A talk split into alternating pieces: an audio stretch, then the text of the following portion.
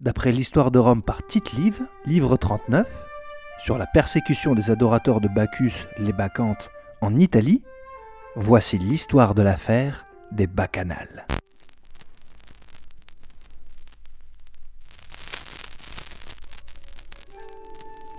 Un grec de naissance obscure était venu d'abord en Étrurie.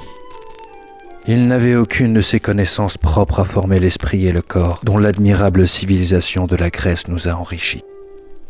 Ce n'était qu'une espèce de prêtre et de devin, non point de ceux qui prêchent leur doctrine à découvert et qui, tout en faisant publiquement métier d'instruire le peuple, lui inspirent des craintes superstitieuses, mais un de ces ministres d'une religion mystérieuse qui s'entoure des ombres de la nuit il n'initia d'abord à ces mystères que très peu de personnes. Bientôt, il y admit indistinctement les hommes et les femmes. Et, pour attirer un plus grand nombre de prosélytes, il mêla les plaisirs du vin et de la table à ses pratiques religieuses.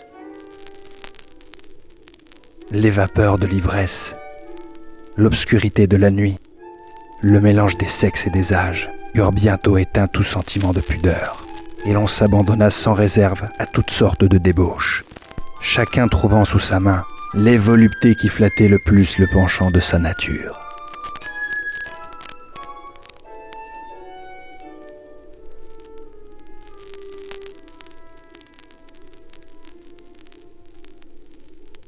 Le commerce infâme des hommes et des femmes n'était pas le seul scandale de ces orgies. C'était comme une sentine impure d'où sortaient de faux témoignages de fausses signatures, des testaments supposés, de calomnieuses dénonciations. Quelquefois, même des empoisonnements et des meurtres si secrets qu'on ne trouvait pas les corps des victimes pour leur donner la sépulture. Souvent la ruse, plus souvent encore la violence, présidait à ces attentats. Des hurlements sauvages et le bruit des tambours et des cymbales protégeaient la violence en étouffant le cri de ceux que l'on déshonorait ou qu'on égorgeait. Cette lèpre hideuse passa comme par contagion de l'Étrurie à Rome. L'étendue de la ville qui lui permettait de receler plus facilement dans son sein de pareils désordres les déborda d'abord au regard. Mais enfin, le consul Postumius fut mis sur la trace des coupables. Il fit son rapport au Sénat. Il lui exposa successivement les révélations qu'il avait reçues et les résultats des informations qu'il avait prises.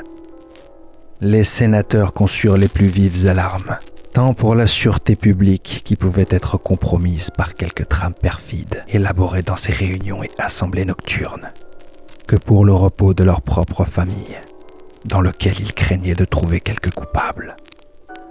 Ils votèrent cependant des remerciements au consul pour avoir conduit cette enquête avec une rare vigilance et le plus profond mystère. Ils chargèrent ensuite les consuls d'entamer une procédure extraordinaire contre les bacchanales et les sacrifices nocturnes, de veiller sur la personne des dénonciateurs et de provoquer de nouvelles révélations par l'appât des récompenses.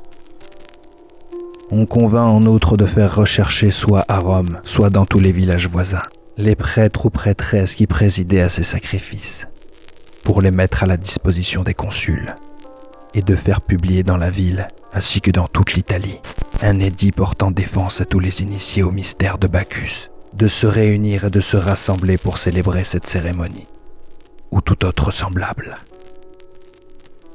Avant toute chose, on devait poursuivre ceux qui se réuniraient pour attenter à l'honneur ou à la vie des concitoyens. Telle fut la substance du Senatus Consulte. Les consuls enjoignirent aux édiles curules de rechercher tous les ministres de cette religion et, lorsqu'il les aurait arrêtés, de les tenir enfermés où il le jugerait à propos, afin qu'on pût les interroger. Les édiles plébéiens eurent ordre de veiller à ce qu'il ne se fît aucune cérémonie secrète. On chargea les triumvirs capitaux d'établir des postes dans tous les quartiers et d'empêcher les réunions nocturnes. Enfin, pour prévenir les incendies, on adjoignit aux triumvirs des quinquévires qui devaient surveiller chacun dans son quartier, les maisons situées au-deçà du Tibre. Les consuls firent ensuite donner lecture du Senatus Consulte et annoncer des récompenses pour quiconque leur amènerait ou leur découvrirait un coupable. Si quelques prévenus, dirent-ils, prenaient la fuite, ils lui fixeraient un jour pour comparaître. Et s'il ne répondait pas à la citation, il serait condamné par contumance. Si parmi les accusés il s'en trouvait qui fussent en ce moment hors de l'Italie, on leur accordait un plus long délai pour leur donner les moyens de venir plaider leur cause. Ils défendirent ensuite de rien vendre ou acheter quoi que ce soit qui pût favoriser la fuite, d'accueillir, de cacher ou d'aider en aucune façon les fugitifs. L'assemblée était à peine congédiée que de vives alarmes se répandirent par toute la ville. Cette frayeur ne se renferma point dans l'enceinte de Rome, ni même dans son territoire, mais elle gagna bientôt l'Italie dans tous les sens.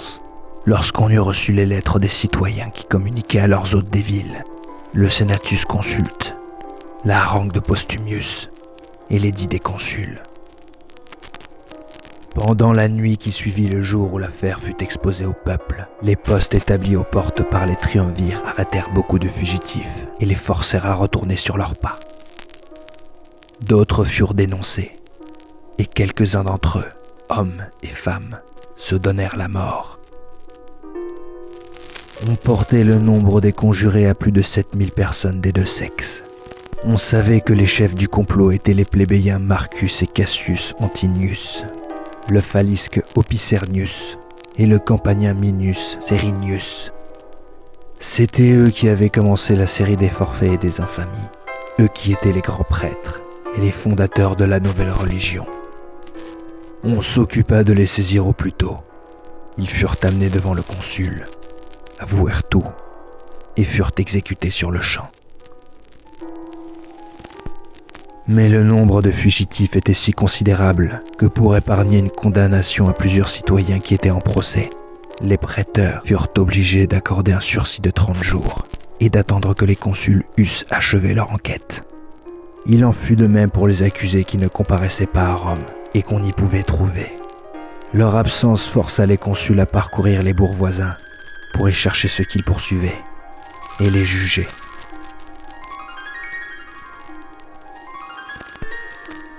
ceux qui n'avaient été qu'initiés et qui n'avaient fait que répéter après le prêtre la formule sacramentelle, comprenant l'engageant infâme de se livrer à tous les excès du crime et du libertinage, mais qui n'avaient souffert ou commis aucune des turpitudes dont leur serment leur faisait une loi, furent laissés en prison. Tous les initiés capables de prostitution ou de meurtre, de faux témoignages, de fausses signatures, de testaments supposés ou toute autre fraude aussi déshonorante, furent condamnés à mort. Leur nombre fut plus grand que celui des prisonniers. On remarqua dans les deux catégories beaucoup d'hommes et de femmes. Les femmes condamnées furent remises entre les mains de leurs parents, ou de ceux en puissance de qui elles se trouvaient, pour qu'ils les fissent exécuter en privé. S'il n'y avait personne qui pût être chargé de leur supplice, on les exécutait publiquement. On enjoignit ensuite au consul de s'occuper de détruire les bacchanales d'abord à Rome, puis dans toute l'Italie, et de ne respecter que les hôtels ou statues anciennes consacrées à Bacchus.